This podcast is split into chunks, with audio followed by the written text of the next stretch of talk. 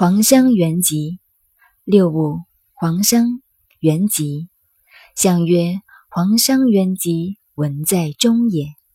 所谓裳，古代的服装，长袍是外罩，上面长过膝盖的是衣，下面所穿和西藏人一样穿裙子，称为裳。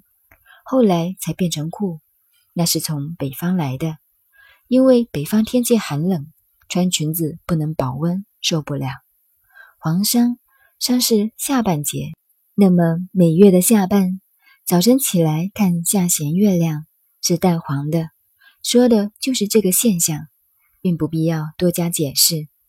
可是中国古书上的解释多了，中央戊己土为黄等等多得很，都有理由，都是了不起的解释，但还是把它推开。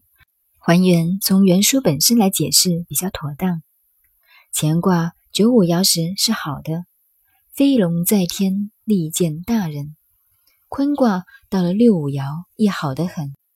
黄商元吉，象辞的解释：黄商元吉，文在中也，是文字的光滑现象。